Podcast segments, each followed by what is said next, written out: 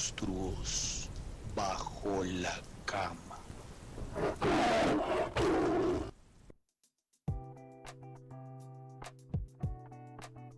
Hola a todos, ¿cómo están? ¿Qué pasa? Yo soy Tian Castrillón, bienvenidos a Monstruos Bajo la Cama. En esta ocasión estoy muy contento porque tenemos un capítulo súper chévere. Venimos más íntimos, más privados, porque sabemos que esto les gusta muchísimo a todos ustedes y también nos lo gozamos nosotros, así que ya van a saber por qué. Además de eso, pues bueno, también quiero agradecer a toda la gente nueva que se ha unido a nuestro eh, a nuestro podcast, de nuestras redes sociales, mejor dicho, que se ha subido a la cama con nosotros recientemente. Bienvenidos a esta cama, súbanse con confianza y pásenla muy, pero muy bien. Y bueno, ya se está haciendo como tarde, así que voy a presentar a mi queridísimo amigo Vulcano. ¿Cómo estás? Bienvenido. Hola Tian, ¿cómo estás? Hola a todos nuestros oyentes, bienvenidos a un capítulo más de Monstruos bajo la cama. Y es que efectivamente, eh, también a solicitud de nuestros fieles oyentes, estos capítulos donde estamos solos los dos juntos también les gustan mucho, entonces vamos a hacerle Claro que sí, es muy cierto. Y pues bueno, vamos a tratar un monstruo que es paradójico porque mucha gente, sobre todo en, lo, lo, que consumimos a nivel de series, películas y demás, lo pintan como si fuera la mejor época de la vida pero para muchos realmente fue creo que un infierno. Así que bueno, esta vez le voy a dar el placer, le voy a prestar mis gafitas de Vilma a Vulcano para que le quite la máscara de este monstruo. Pero antes de quitarle la máscara a este monstruo, debo recordar nuestras redes sociales para que nos sigan en Instagram como monstruos bajo la cama, para que nos sigan en Facebook, nuestra fanpage Monstruos Bajo la Cama y también en nuestro canal de YouTube Monstruos Bajo la Cama. Así que vaya y síganos. Pero bueno, el monstruo de hoy evidentemente es un monstruo efectivamente romantizado en lo, desde lo hollywoodense. Pero me parece a mí uno de los monstruos más crueles, uno de los monstruos más difíciles de enfrentar, porque es un monstruo con el que nos tocó vivir a todos. Y yo creo que nos tocó solos, eso es de lo que vamos a hablar. No es más que el horroroso tema el tiempo del acné, del cambio de la voz, donde empiezan a salir vellitos donde uno no esperaba, es nada más que la adolescencia y la pubertad. Qué horrible, de solo escuchar todo eso ya me dio pánico, el flashback ahí, qué feo. Es horrible, ¿cierto? Como yo también. Es, es muy feo. De hecho, esa pregunta que mucha gente hace como, bueno, ¿y tú repetirías tu época del colegio, tu época dorada? Es como, no, ni de fundas, o sea, volver a esa época horrible de incertidumbre donde sabes todo pero no sabes nada, donde pues te ves más feo que cuando naciste, no, tal vez no, no es tan buena idea. Ahora, aclaración, y esto es muy importante, y yo sé que para quienes nos escuchan se van a sentir identificados. Creo que esto fue un monstruo, yo creo que hoy en día ya no lo es. ¿Por qué? Por la tecnología y el Internet. Porque nosotros crecimos sin Internet, nosotros crecimos sin esas ayudas y hoy en día, aunque sea un adolescente, tiene un aparato para escribir, Dios mío, me está cambiando la voz que tengo en la cara, tal vez si no hay esa confianza, bueno, porque hoy en día todas las familias son super, se aman y, oh Esteban, tu cuerpo atravesará cambios. O sea, a mí solo me dieron una charla, más adelante les cuento la anécdota, pero yo creo que sí fue más un monstruo de generaciones antiguas que de las nuevas generaciones porque los materiales de consulta no existían. Usted no sabía nada de la adolescencia ni de lo que le iba a pasar. Tal cual, es muy cierto. Y si bien hoy en día puede que no sea tan un monstruo por ese lado, para los que eran de los míos, ¿cierto? de los que les hacían bullying y no eran tan populares, o sea, no eran de las divinas, pues hoy en día les pueden hacer bullying recargado, o sea, en todas las redes sociales, y la fea. Empecemos hablando de, digamos que uno de los colmillos de este monstruo y es evidentemente la pubertad el, cambio hormonal? Pues porque es como un antes y después, evidentemente, en la vida, ¿no? El despertar sexual, la curiosidad, el, Pero esto viene acompañado de una serie de cosas que, que son muy complicadas, ¿no? Los cambios físicos son muy complicados más cuando como que a nuestras familias nunca se les enseñó tradicionalmente a enseñar, sino descubrió solo, como yo descubrí solo, pues él va a descubrir solo y vaya a descubrir solo. ¿Cómo te fue a ti en esa época de descubrimientos pubertos? Qué horrible. Es que también pasa, pasa algo y tiene mucho que ver con las maneras de crianza, ¿no? No sé cómo sea hoy en día, afortunadamente no lo sé, pero sí, no. Pero en mi época era una cosa de que tú te, o sea, tú eras consciente de que tenías genitales hasta que cumplías como 13. O sea, antes de eso tú sabías que eso era para orinar, o sea, ir al baño y ya está, nada más. Entonces cuando tú, a ti, como dirían los mexicanos, cuando a ti te cae el 20 de que esa cosa tiene vida propia, es horrible. A mí fue muy mal, porque era súper incómodo. Y yo era como, oiga, ¿qué le pasa? Mira que hay, hay otra forma también de darse cuenta de esos despertares que uno no sabe y es porque evidentemente gran parte de la adolescencia la pasamos en el colegio. Y evidentemente hay hombres o mujeres que se desarrollan primero que otros, ¿no? Entonces, evidentemente también en esa época como que no hay un manto de pudor y ahí el grupo de amigos es una congregación abierta, es un, es un grupo, es un cabildo donde se conoce prácticamente la intimidad de todos.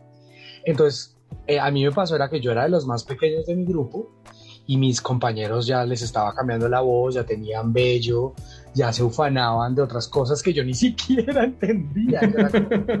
Pero Dios mío, ¿ya era que yo estoy dañado? O sea, ¿por qué, ¿por qué no me salen pelos?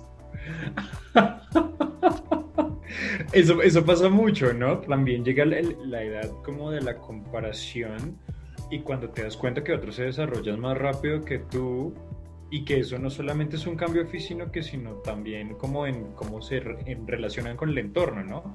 Creo que le pasa mucho a las chicas también cuando de un momento a otro empiezan a desarrollar su cuerpo y obviamente habrán unas que se sientan supremamente felices como, eh, me crecieron un chingo, y otras que se sentirán incómodas porque ya los chicos empiezan a verlas no como la amiguita parcera, sino posible novia o objeto de curiosidad. Eh, sí, evidentemente, eh, digamos que ese es uno de los primeros cambios muy fuertes. Y bueno, eh, lo empezamos viendo como monstruo también. Y yo lo mencionaba al inicio y era que yo creo que nos toca muchas veces, no, muchas veces no. En gran parte solos porque no hay un acompañamiento, digamos, está bien. Tal vez en la familia no hay la confianza o el tema de pena o demás, pero yo recuerdo que en mi colegio todavía no existía la clase de educación sexual. Sí, o sea, ni siquiera, o sea, ni siquiera había una guía desde la academia, que es lo más lógico, ¿no? No es como en Los Simpsons, ¿no? Que les ponen el video ya, chinitos ya ahí haciéndolo. Pero, y en ese punto, cuando yo hago la retrospectiva de las cosas que me tocó aprender versus lo que me pudieron haber enseñado, y ahí creo que hay una gran falla y eso es uno de los monstruos porque ahí se nos empiezan a crear las inseguridades. Por supuesto, estamos de acuerdo. Yo creo que el tema de la educación, bueno, no creo que haya avanzado mucho, la verdad. Creo que está más relacionada con lo que tú decías ahorita, que es como que tenemos, la gente tiene más opciones de informarse, de buscar, así sea sin quererlo. El Internet les lleva la información. Yo me acuerdo que en mi colegio, cuando ya estábamos como en décimo, el rector, que era como religioso, nos ponía un videito de muñequitos, algo así como Archie, por ejemplo. era como Archie crece. Entonces el Archie supuestamente se dormía y tenía poluciones nocturnas. Y en ese momento como que pausaban el video y el director era como, no vamos a ver más. Ustedes solo tienen que saber que algo va a salir de ahí y que es normal. Y era como, señor, ni siquiera se podía decir pene o cualquier otro genital porque era un tabú, o sea, se va a volver pecador por decir pene o vagina. Totalmente, totalmente. Ahora, en, me acuerdo mucho en épocas de, esto, en, en, el caso de las chicas, yo fui muy desafortunado y es que a mis compañeras les llegó su primer periodo menstrual en clases fue como octavo, séptimo, octavo, creo, Fue todo el año y te lo juro, creo que como pasa en las mujeres se sincronizan y eso como en dos meses empezaron a caer una tras de otra. Pero, y en, en clase, en clase, evidentemente, ustedes se podrán imaginar lo incómodo, lo fastidioso. Las pobres niñas, porque fueron casi todas las del salón. Pero a qué voy yo y era al desconocimiento también, ¿no? O sea, me parecía impresionante que, que fueron las maestras las que tuvieron que terminarle enseñando a las chicas de productos de aseo íntimo femenino, de que esto se iba a repetir constantemente, porque yo te soy completamente franco, o sea, nosotros somos del mito de la abejita y la florecita y de la cigüeña. Sí, sí, sí, sí, total. Hasta que nos enfrentaron, pues, de, de una frente a frente con, con esos temas y no es nada fácil lo que tú dices. Es supremamente incómodo. Y yo creo que además de ese cambio corporal como en, en, esa onda hormonal, también empiezan a pasar cosas como que los granitos, ¿no? El acné yo creo que es el, una de las garras más afiladas que tiene el monstruo de la puerta. Yo creo que a muchos nos tocó y si a usted no le tocó, seguramente hoy en día está lleno de granitos. todo rabón. Todo, y si no, espero, espero, deseo. Tal cual, sí, es que esos de, ay, es que mi piel, no sé qué, yo nunca he tenido un grano y hoy los veo en Facebook. Vean, ¿quién es el patito feo? Pero para que ustedes se tomen el tiempo de buscar a quién es el patito feo actual de su clase vamos a poner una fobia sobre la cama para distensionar.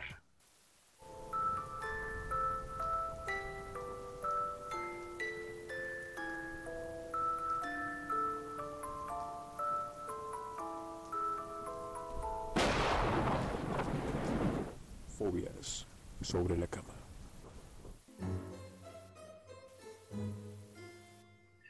Claro que sí, esto es Fobia sobre la cama. Una semana más le cuento a nuestros oyentes nuevos eh, que este es un espacio donde hablamos de fobias curiosas. Y hoy, evidentemente, como estamos en esta intimidad de la cama con quien eh, en estos días fríos bogotanos, le preguntaré a qué le suena la penterafobia. Penterafobia. Me suena como al número 5, como de penta. No. No. No es. Como a los Oye, pero, pero, sí, yo, yo lo, sabes que lo pensé y ahora que vamos a ir gestionando el, el origen etimológico porque no lo había pensado, ¿sabes? La verdad. Pero bueno, esta es una fobia chistosa, evidentemente, y es muy común. Es muy común romantizada de cierta forma también, tal vez se utiliza mucho para el tema humorístico y no es nada más que el miedo a la suegra. ¿En serio? sí, señor, ahí efectivamente está diagnosticado la penterafobia, es un miedo irracional y desmedido a la madre de tu pareja. Debido a leyendas urbanas que hay alrededor de las suegras, eh, puede llegarse a confundir con un simple rechazo, pero evidentemente sí hay personas que le tienen miedo a la suegra. Son panterafóbicas, digo penterofóbicas. panterafóbicas.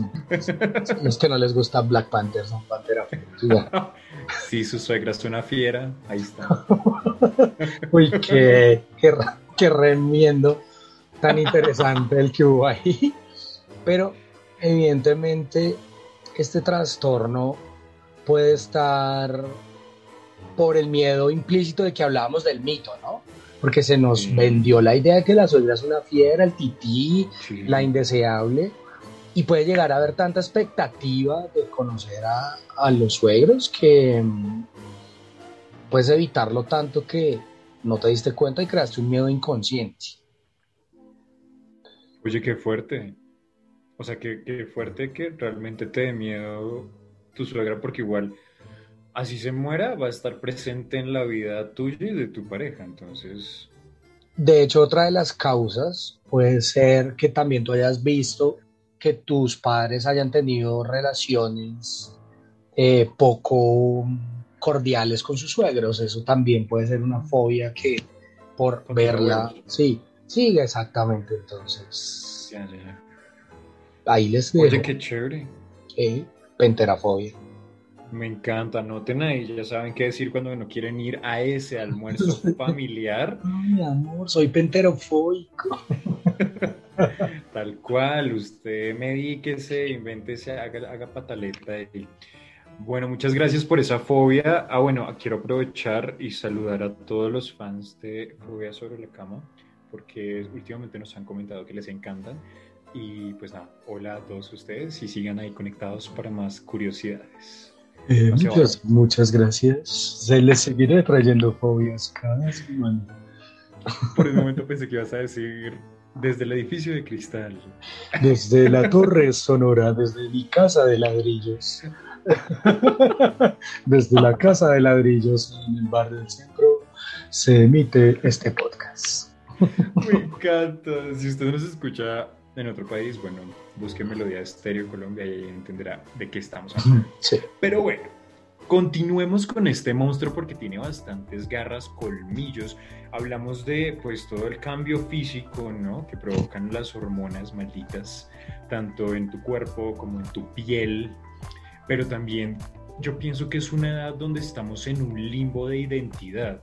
Yo me acuerdo que yo empecé siendo como medio, o sea, yo siempre fui como muy juiciosito, bueno, era como mi ñoño, y de un momento a otro resulté siendo super darks. Entonces escuchaba esas bandas en inglés de emo punk. Cuervo nunca sonríe. Negro. sí, tal cual. O sea, forraba mis cuadernos con contact negro y con la, el, el logo de Green Day. Tal cual. Y uno, uno no sabe ni por qué, uno, es que eso me representa. Y uno es como, amigo, ¿no? Ni ¿Te siquiera, ni siquiera, sí, totalmente. Pero mira que ni siquiera pensándolo ya objetivamente, ni siquiera es que me represento. Y yo creo que somos muy permeables a las modas. Y evidentemente creo que también está diseñada la sociedad para unirnos en grupos con Sí. intereses comunes. Lo que pasa es que cuando esos intereses comunes son permeados por modas musicales, de estilo, mira, a mí me tocó, es que a mí me tocaron muchas. ¿Tú te acuerdas de los candies? Obvio. O sea, de mi colegio era una, pero entonces yo era anti-candy, yo era el grupo anti-candy. Sí, entonces yo, yo digo que mi, mi transición toda la vida siempre fue estar en la contra. Yo era como el que armaba Sí. el revuelo, el, ese profesor no me gusta, yo los hacía cambiar. Eh, a mí siempre me ha gustado como, como el tema del sindicato. y, y cuando, se, cuando te des cuenta, cuando te des cuenta, te saco de monstruos bajo la cama con el sindicato. monstruos, las- monstruos debajo de la cama con Sí. vulcano. Solo vulcano. Y no, y, y evidentemente sí creo que somos muy permeables. Volvamos al punto, porque yo también creo que no se nos habla de eso, ¿sí? O sea, como que no tenemos, no es que sea necesario tener una guía, pero bueno, no te dicen. Ta- también yo creo que es una época donde empezamos a entender realmente las nociones del bien y del mal. ¿sí? Donde empezamos a tener mayor libertad de albedrío y empezamos a hacer todo tipo de acciones y ahí también empezamos a entender las consecuencias porque es muy de adolescencia, no se nos puede pasar y es evadir clases, ¿no? que eran prácticas que, Sí. que aún no existen, pero da con la conciencia de saber que estabas haciendo algo que no era correcto y tú sabías que si lo hacías, se iban a dar cuenta y iba a tener unas consecuencias. Entonces, aparte de entender también el bien y el mal, también es una época, yo creo que de ser un poco osados, ¿no? Como que uno cree que no le, como que nada le va a hacer daño a uno, como que las balas pasan por los lados, como que eh, uno se siente como en la adolescencia muy invencible, ¿no? Sí, sí, sí. De hecho, yo, yo estaba pensando mientras hablabas que uno se siente como X-Men primíparo, como recién descubriendo los poderes. Sí, Como, ay, nada me va a pasar, yo soy poderoso, yo soy joven. Porque, de hecho, la adolescencia es como también ese limbo legal donde no eres muy niño para que tus papás te peguen, pero tampoco eres tan adulto como para que te metan en la cárcel. Entonces es como que, ay, ¿qué me van a hacer? y pasa muchísimo. Sí. Tristemente en este país, y ahorita hay una gran campaña en medios de comunicación, y sea, pues nos damos cuenta que la venta de alcohol en menores de 14 años es, una práctica muy común. Y bueno, empezar a consumir bebidas alcohólicas desde tan temprana edad sabemos que tiene unas implicaciones muy fuertes. Pero yo también quiero que este monstruo se lo soltemos un poquito a los papás, ¿sabes? Me parece que en medio de cómo también está diseñada nuestra sociedad, de que nuestros papás, bueno, en mi caso, yo digo que viví mi, mi, adolescencia solo, pero evidentemente era porque mi papá trabajaba fuera de la ciudad, mi mamá trabajaba de 4 de la mañana a 11 de la noche, incluidos desplazamientos.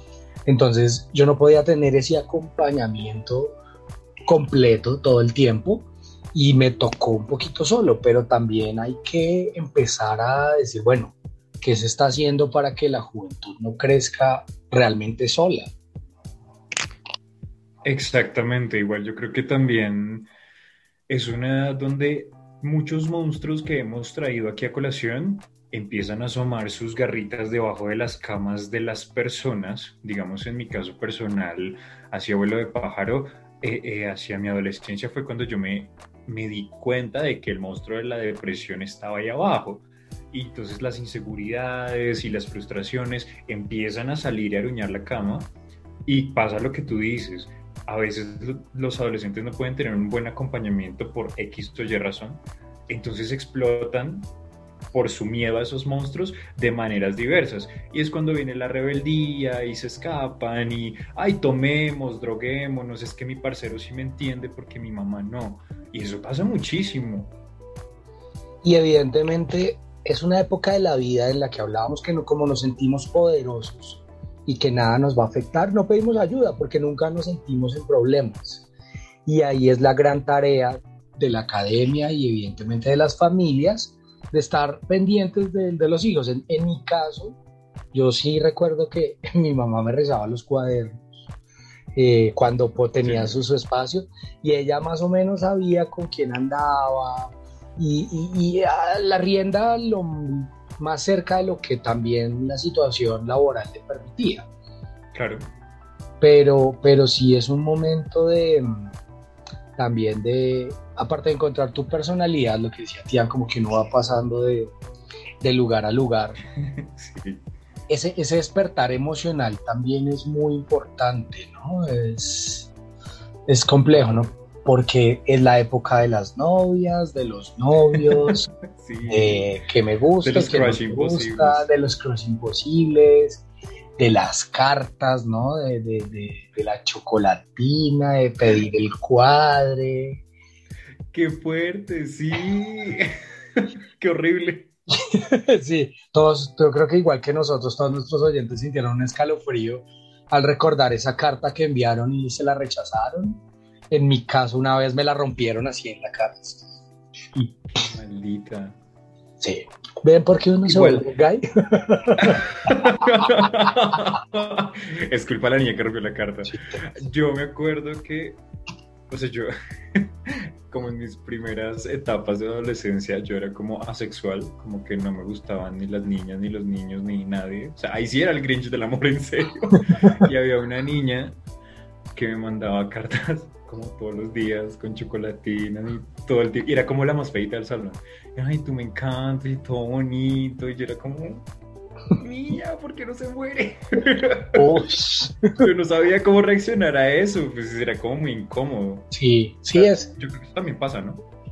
Ese, ese despertar emocional también no le damos la importancia, pues porque no la sabemos pero evidentemente también nos, nos termina guiando el resto de nuestras vidas, ¿no? Porque esos primeros rechazos amorosos que pareciesen insignificantes y demás, pueden llegar a, a, convertir o a trastornar a una persona de, de cualquier forma.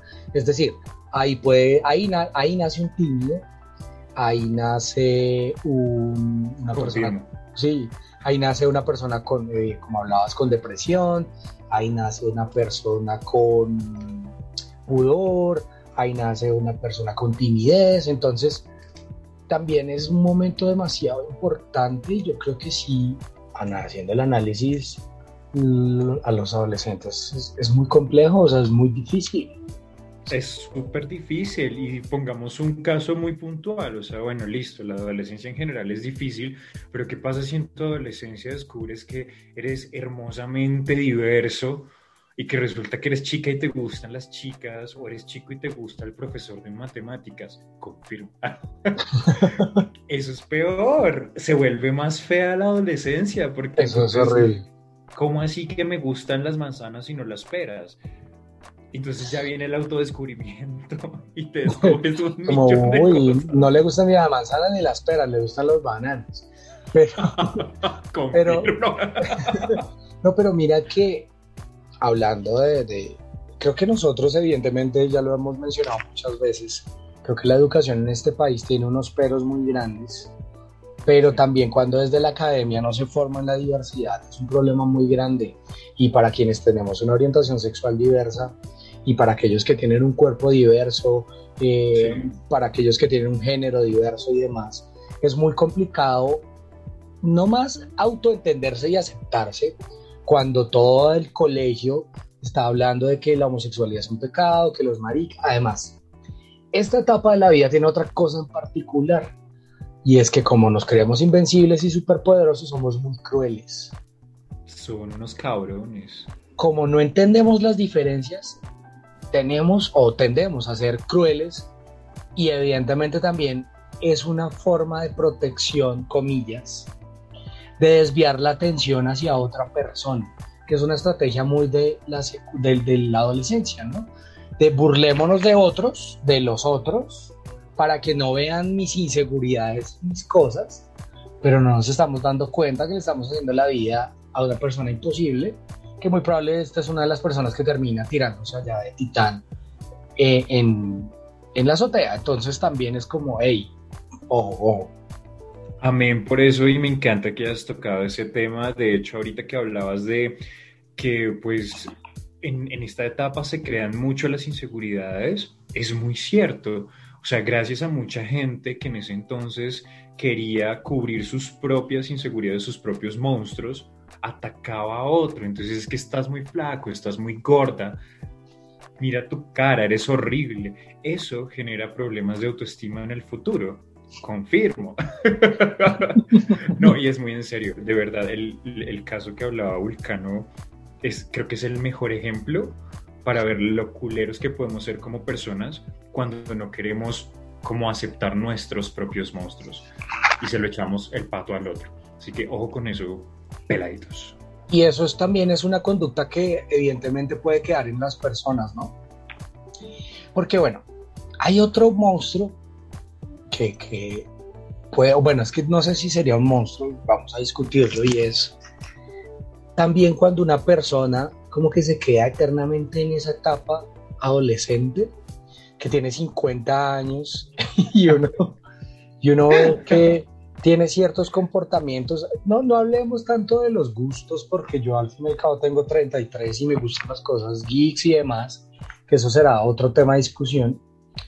Pero me refiero a las actitudes, ¿no? De seguirse burlando, de, del doble sentido, del morbo de colegio, de que hay momentos en que no se puede tocar nada serio porque siempre hay una persona que se quedó ahí congelado en esa época de pubertad y eso es, pues eso pasa mucho.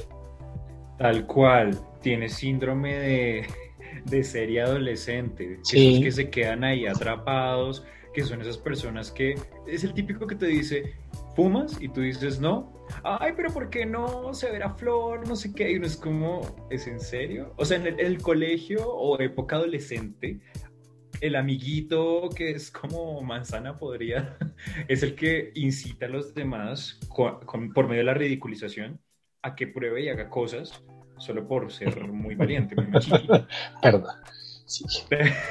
no ese tipo de cosas. Cójala, cójala. pruébela, Pero pruébela. Hay gente... toda, toda. Eh, ya hay gente que en la adultez sigue haciendo eso. Y eso es una estupidez, lo que hablabas tú, el tipo de actitudes, ese morbo como tan, sí, como tan, ¿cómo se diría? Como tan precoz, que no puedes decir nada porque todos lo llevan a eso, eso también es un gran monstruo. Y yo creo que detrás de eso hay un montón de miedo a crecer y a identificarse como persona individual adulta. Pasa mucho. Totalmente. Ahora también yo creo que, digamos que este es un monstruo también de cierta forma, es un monstruo bonito, nostálgico, que evidentemente quienes ya pasamos por esa etapa, hoy en día recordamos mmm, nuestra adolescencia y pubertad, pues usted la podrá recordar bonito, la podrá recordar feo, usted la podrá recordar como, vea, le, les pongo un ejercicio y una tarea a todos nuestros oyentes.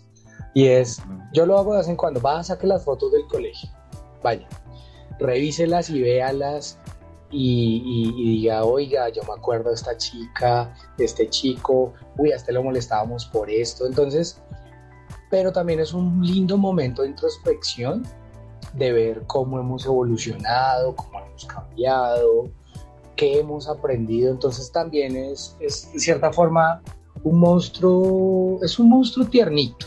Sí, es muy cierto, es muy, muy cierto, es muy tierno. Y de hecho, ya que Vulcano les, les dio un ejercicio ahí muy chévere, vayan desempolvando sus foticos de colegio, la, la media media blanca, Uy, la, la, jardinera hasta el para, para una para más adelante otro monstruo que vamos a tener en esta cama que yo sé que les va a hacer sacar sus mejores y peores recuerdos de esa época.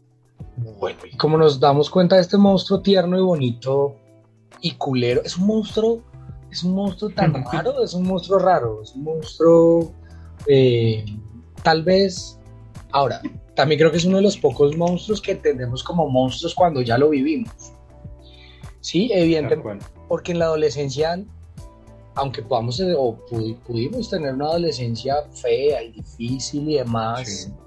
como que en la adolescencia siempre hay fuerza para seguir y, y uno se engoma con cualquier cosa muy fácil. Más es, es, más como cuando pasa esa etapa de, uy hermano, eso fue muy difícil, yo no lo repetiría. Tal cual.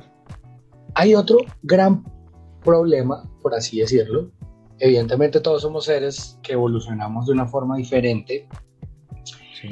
Y es el final de la adolescencia, ¿no? ¿Por qué?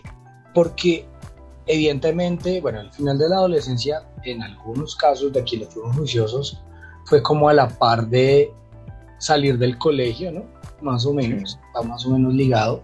Pero a qué voy es, cuando tú sales de, de, de, la adolescencia y ya tienes una personalidad un poco más establecida, como que la vida se reinicia, entonces tú empiezas a perder amigos, eh, el círculo social cambia, y también es harto entender que ya no eres un adolescente. Ahí eso también parece súper complicado. Sí, esa transición es bastante difícil porque obviamente tu, físico ya, digamos que tomó más forma, como la forma que va a tener durante la, al menos los primeros años de la adultez. Tu mente pues ya se organiza un poco, o sea, ya estás como más centrado, es como un poco de calma después de la tormenta. Y, y, no es fácil hacer esa transición, como cruzar esa línea hacia ser adulto joven. No es nada fácil porque también las realidades cambian, ¿no? Cuando uno es adolescente, bueno, hay casos de casos, ¿no? Hay gente que le toca asumir un rol eh, adulto desde que está muy pequeño y eso es otro tema completamente diferente. Pero la mayoría de adolescentes que viven su adolescencia como colegio, papás, normalito, salen y es como, bueno, mi hijo, señorita, busque trabajo, ¿qué va a estudiar? ¿Va a estudiar? ¿No va a estudiar? ¿Cómo así que se tiene novio, se va a casar, lo que sea? Es, es complicado, no es como nos lo pintan en, en, las novelas, que de verdad que me frustra mucho que le pinten a un adolescente buenorros cuando nadie era bonito en esa época y salen y tienen el futuro asegurado. Eso no es cierto, uno es un pobre idiota frente al mundo. Mira que tú tocas un tema súper importante de la adolescencia, que es, digamos que tal vez sería el, el, monstruo del momento en la siendo adolescente y es esa presión de qué va a ser. Sí. Porque también llega un punto de la sociedad de que toda la familia está encima, ¿qué va a hacer? ¿Qué va a estudiar? Vea que su primo esto, Sí. vea que su prima esta, y en el colegio lo llevan a que vea las universidades y lo llevan a y le dan charlas de eso, pero o sea, hay una presión de usted qué va a hacer, usted qué va a hacer, usted? y muchas personas, y lo digo por experiencias de mis compañeros, aunque yo no salí del colegio, pero muchos terminaron estudiando algo, o que querían los papás, Sí, o escogieron lo que vieron sencillo o se metieron algo por meterse y hoy en día hicieron carreras porque ya empezaron, ya cuando se dieron cuenta iban en sexto y es como, no, pues ya acabemos esta vaina porque ya qué más hacemos. Y mucha gente termina haciendo cosas que no le gustan por la presión. Eso es muy cierto. Es que igual yo siento que cuando tú cruzas como ese umbral, ¿no? De adolescente a adulto joven, también te desilusionas mucho de todo. Pues no es como, sí, como que ves la vida más real, un poco más cruda, porque yo siento que la adolescencia en medio de su caos y en medio de lo horrible que es, es muy romántica. Tú te, vas a comer el mundo y yo me voy a graduar y voy a viajar. Y vamos Pero a ser amigos para siempre con los del Sí, colegio. Sí, sí. Sí, Vela, te voy a convertir en vampira. Se gradúan y nunca se vuelven a ver. Sí, O sea, afortunadamente. ahí. Tú sales y te enfrentas a la realidad de no tienes con qué pagar la universidad. La universidad vale un chingo. Si quieres conseguir trabajo, tienes que tener 100 años de experiencia. Para irte de viaje, necesitas plata y nadie te contrata. Creo que te desilusionas más de la vida y te aterrizas y eso te da las bases para ser un adulto. Es muy triste porque creo que es en ese momento donde todas esas como utopías o esos sueños que uno tiene de, de joven, pues ya no es como que se desmoronen, pero cuando ya los ves, como cu- cuando los aterrizas, ya no se ven en colores, se ven como, como cuando se destiñe. Algo así, porque pues la vida no es tan chévere. Ah, Me encanta ahí el mensaje. No, pero evidentemente sí, sí hay, hay una... Creo que al adolescente se le presiona más de lo que se le incentiva y se le presiona desde todos los ámbitos, desde el familiar, desde los amigos, desde el académico. Y como que no se piensa que más bien debe haber un acompañamiento y un entendimiento, porque a, a mí sí me parece muy raro que pasen estas cosas cuando todos fuimos adolescentes. Es decir, si yo, bueno, en mi caso, si yo tuviese hijos en algún día, pues Sí. yo ya sé que la adolescencia es una vaina reculera. Ahora, volvemos al punto. Desde nuestras nuevas formaciones, tal vez los nuevos adolescentes van a estar un poquitico más acompañados. Pero a mí sí se me hace muy curioso que tuvieron que pasar muchas décadas para que alguien se diera cuenta de, oiga, mi adolescencia fue una porquería. Veamos para que mi hijo adolescente la viva lo más calmadito del mundo. Sí, es cierto. Yo creo que al- cuando las personas crecen y ya se reproducen, algunas no crecen tanto, creo que se, se les olvida un poco lo que fue ser jóvenes. Y creo que por ese miedo de que su hijo o su hija no, no la pase tan culero, entonces hacen un montón de cosas que no, no están del todo bien y se les olvida que fueron peladitos.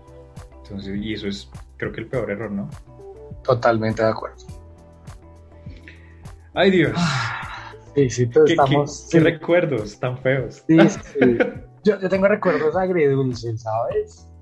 Pero de, Sí, de sí, cierta forma, recordar cosas feas, a mí me parece que también es algo lindo, porque Por también tú te das cuenta de lo fuerte que fuiste para superar ciertos obstáculos.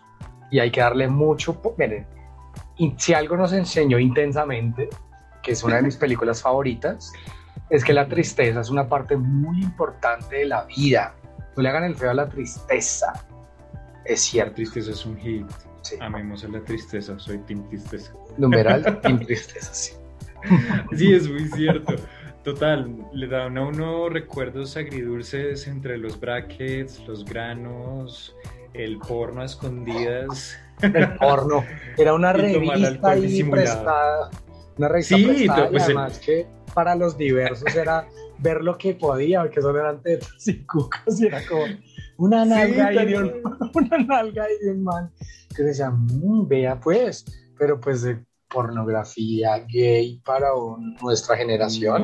No, no, no O sea, imposible. Yo- no, no- nuestros oyentes que nos escuchan eh, de orientación sexual diversa nos darán la razón. O sea, uno vino a conocer la pornografía gay a los 25. Es como, Era como la sección de ropa interior de hombre de las revistas que vendían la mamá, como Avon, y uno ahí medio le miraba el- las piernas al muchacho y uy, qué rico. Con eso, vámonos.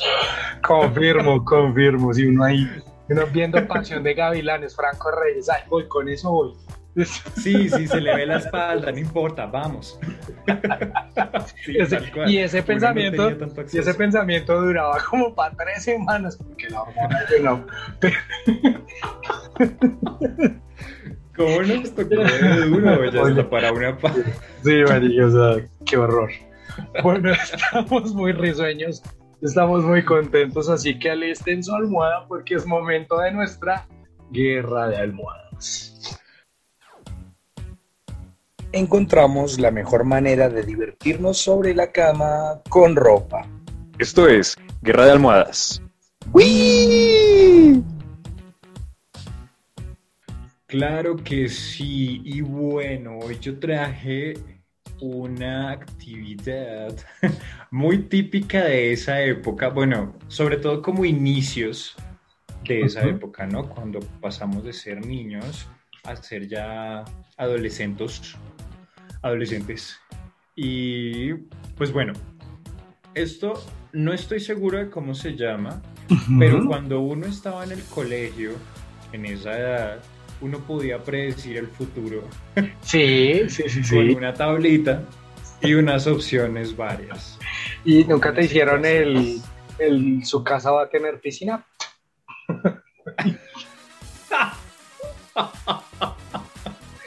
Uno de niños, de adolescente, era una porquería, Dios mío. Bueno, sigamos con nuestra actividad. Por favor, síganlo para más actividades. bueno, aquí vamos a predecir un poco el futuro, vamos a volver a nuestra adolescencia. Listo, estamos Tian de 15 y Vulcano de 14. Dios mío, ay, está bien. Quiero- granitos a mí, Quiero ser el menor del podcast alguna vez. A ver, con los frenos así. yo no tuve frenos, me los mandaron a poner y nunca me dejé.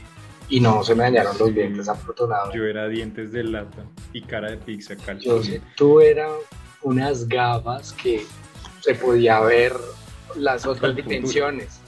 Sí, se podía, se podía ver mundos alternos, podía ver las bacterias, bueno, en fin. Sigamos, Bueno. esto está, está destapando muchos recuerdos.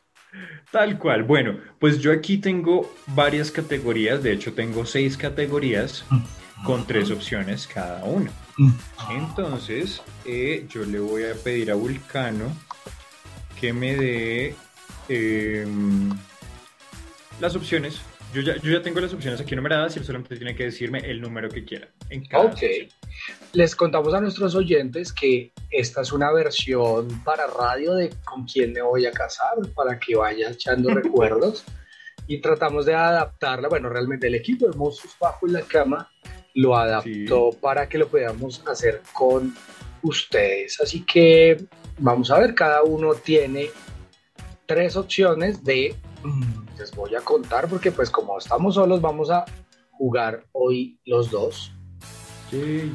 Entonces tenemos con quién nos casaríamos, Sí. de qué ropa nos vamos a casar, a dónde, no? en dónde va a ser esa boda.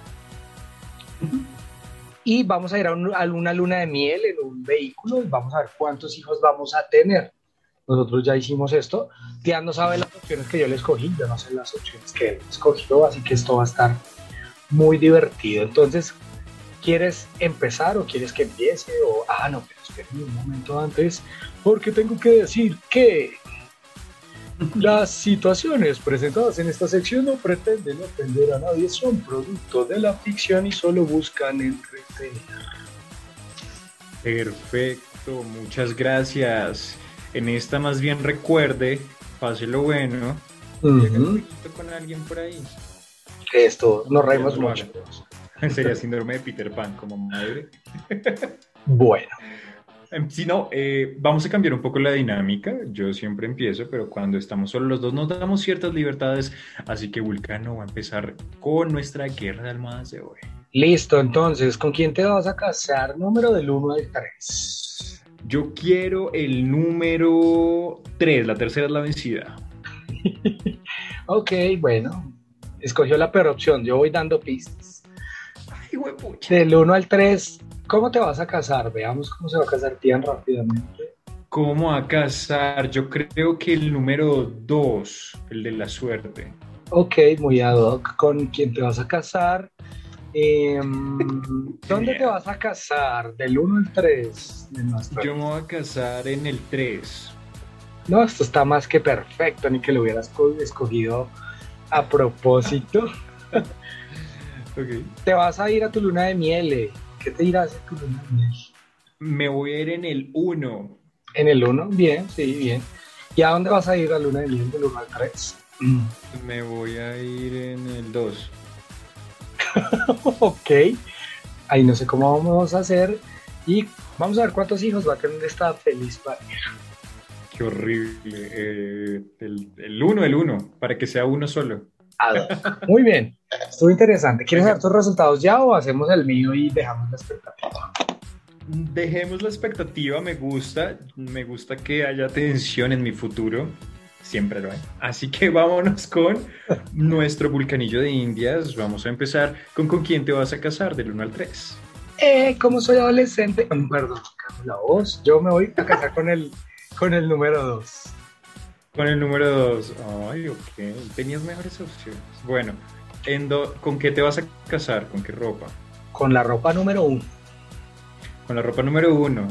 Bueno, eso te va a gustar. Muy bien. ¿En dónde te vas a casar? Del 1 al 3. En la 3, yo me voy a casar en el 3. Uy, uy, pero ahí tu esposo. Bueno. ¿Cómo vas a llegar allá? Del 1 al 3. Va a llegar en el número 2, la opción número 2. Ah, bueno, esa sí está muy ad hoc. Listo, perfecto. ¿A dónde te vas a ir del 1 al 3? Al 1, Ush, fuerte. ¿Y cuántos hijos vas a tener? 3. El número 3. Fuertes declaraciones. Tengo miedo. me encanta. Para que quienes nos estén escuchando entiendan, pues igual vamos a revelar las opciones también de los que no, pues para que sepan cómo quedó. Entonces voy a empezar a revelar tus, tus opciones y quién ganó. Venga. Te vas a casar con Chabelo. Te pudiste casar con Mateo Ramírez o con Henry Cavill, pero te tocó Chabelo. Hola, amiguitos. Te podías casar en pijama, elegante, pero escogiste Mm. sudadera. Pues igual Chabelo. O sea, Exactamente. Y podías casarte en la Plaza de Bolívar, en San Andrés, pero te vas a casar en Suba. Bueno, no está mal. Sí, Chabelo, sí. sí está bien. Chabelo. A tu luna de miel te vas a ir en bus. Uy, qué pobreza. No sé cómo vas a llegar a Dubai en bus. En el bus privado de Chabelo. Y no van a tener hijos. Así que resumo. Tian se va a casar con Chabelo, vestido de sudadera, en Suba, y se va a ir en bus hasta Dubai para no tener hijos con su Chabelo. Pues menos mal, toda la fortuna de Chabelo para mí. no la comparto sí. con ningún mocosito. Claro que sí, lo ahorco con esas tirantas y venga, chepa acá la plata. Vámonos con las opciones de Vulcano. A ver. A ver, te vas a casar con la opción número 2, que era Calamardo. Te pudiste haber casado con Vision o con Mateo Ramírez. Matamos un diablito ahí. Vea pues, vea pues, vea pues. Pero no, te vas a casar con Calamardo. Listo, te vas a casar en Kigurumi. Te pudiste haber casado en toalla o en shorts, Ok, cool. Con Calamardo el. Kigurumi me gusta. Sí, me gusta. tal cual. Te vas a casar en un desierto.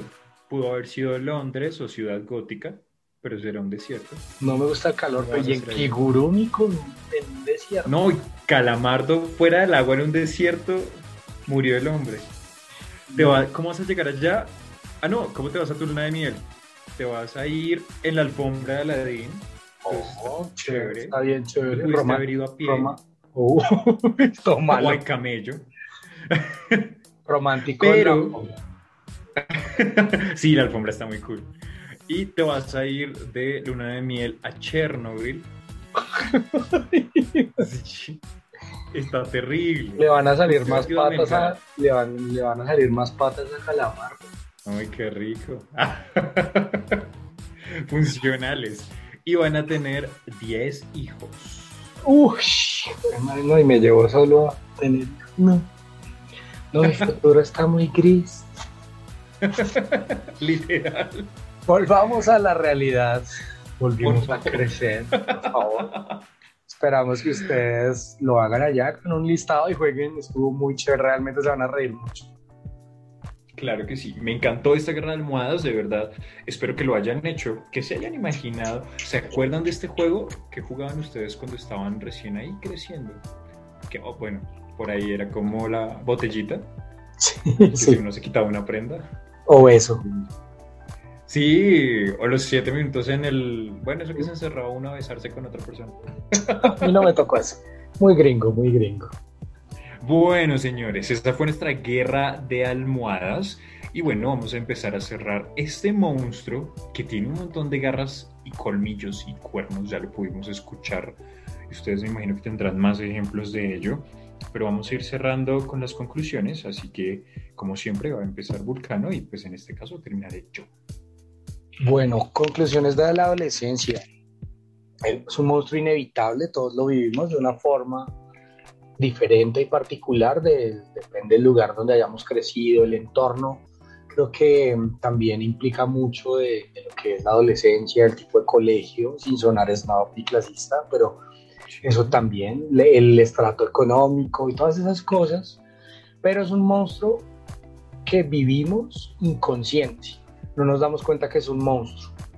Lo venimos a ver como monstruo cuando se está acabando y nos damos cuenta que la vida no es un juego, que hay que trabajar para comer y que el colegio nos dejó muchas enseñanzas y gran parte de nuestra personalidad se quedó ahí en la adolescencia y en la pubertad. Más que otra conclusión, es un llamado para quienes nos escuchan de qué adolescente tiene usted cerca y que puede escuchar, guiar o darle un consejo que tal vez esté necesitando y le va a servir para su próxima vida. Esas son mis conclusiones de esto llamado adolescencia. Perfecto, muy, muy ad hoc estas conclusiones. Bueno, ¿yo qué puedo decir sobre la adolescencia? Yo creo que todos los que ya la vivimos repetimos con, con mucha gana, yo no volvería a vivir eso. Y si lo volviera a vivir, hubiera hecho mil cosas diferentes. Creo que esa, esa nostalgia es bonita y es bonito recordarlo así también, porque pues de esos procesos caóticos es que aprendemos y somos quienes somos hoy en día. Sin embargo, lo que dice Vulcano es muy cierto, los adolescentes son, es, materia prima muy maleable para cualquier cosa y necesitan ser escuchados y necesitan ser apoyados y no necesitan ser tan juzgados. Yo pienso que hay una idea sobre el adolescente como el, como el burro, como el rebelde, como el que no sabe nada y, y realmente es que todos pasamos por ahí pero se nos olvida. Entonces creo que es muy bonito ese, ese mensaje de si conoces a alguien que esté en estas edades locas, la edad del burro, como diría mi tía, pues échenle una manito, estén pendientes. Realmente es gente como cualquiera de nosotros, una etapa que no nos podemos saltar, un monstruo que no podemos evitar que nos asuste, ni modos, ahí está.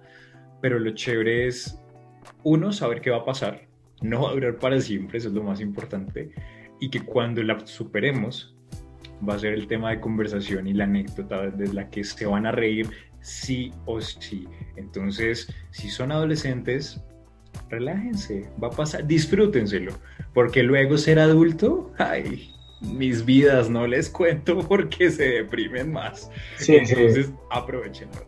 De, de escaloncito, por favor, de escaloncito, por favor. Tal cual, es cierto. Ah, bueno, y otra cosa es como no se sientan presionados por la idea de adolescencia que les venden. En serio, está bien ser adolescente y ser feito y no saber nada y no saber qué se quiere, porque la vida no es elite, ni rebelde, ni nada de esas cosas, niños. No crean. Totalmente de acuerdo. Conclusiones más certeras no pudimos haber dado, las suyas también las esperamos. Eh, a través de, ya saben, nuestras redes sociales, si quieren que hagamos una especial más o que traigamos un invitado para este tema, sugiera al invitado, tráigalo, pero es que todos nosotros, no, no, no, comíase, señor oyente, comíase, porque... Bueno, y después de estas conclusiones, eh, recuerden que esto no ha acabado aún porque aún nos queda un minuto bajo las sábanas. En un minuto bajo las sábanas pueden pasar muchas cosas. Excelente, excelente, excelente. Ahorita tenemos esta super cama gigante para nosotros. Vamos a tener un minuto bajo las sábanas. Así que, bueno. Qué emoción. Em, ¿Cómo hacemos? ¿Quieres empezar? ¿Quieres que empiece?